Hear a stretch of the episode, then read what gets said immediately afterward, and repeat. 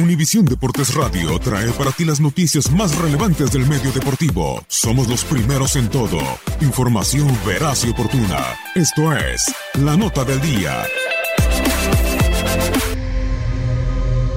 Después de Madrid, Lisboa y Milán, el derby madrileño llega a Nueva York. Entre las paredes del MetLife Stadium, Real Madrid y Atlético de Madrid pelean por el honor. Es el primer duelo entre los dirigidos por Zinedine Zidane y el cuadro colchonero de la temporada. En la Liga de España se enfrentarán el 29 de septiembre en el Wanda Metropolitano y será el 2 de febrero del 2020 cuando disputen el duelo de vuelta en el Estadio Santiago Bernabéu. La pretemporada blanca no ha sido tan exitosa a pesar de las grandes contrataciones. La marcha de Gareth Bale y la lesión de Marco Asensio son el tema central en el equipo de Zinedine Zidane. Estamos un poco preocupados, sí. Es la, sí, sí, la rodilla y no sé lo que va a pasar. De momento está con nosotros eh, y, por eso que, que, jugó, porque además él quería...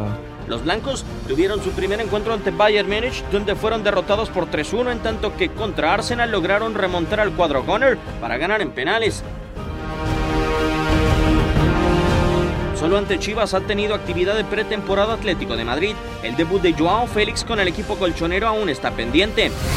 Desde el triunfo en la vuelta de las semifinales de Champions League en 2017, los dirigidos por Diego Simeone no han podido vencer al cuadro merengue. Entre rascacielos de Nueva York, Real Madrid y Atlético de Madrid disputan el primer derby de la temporada.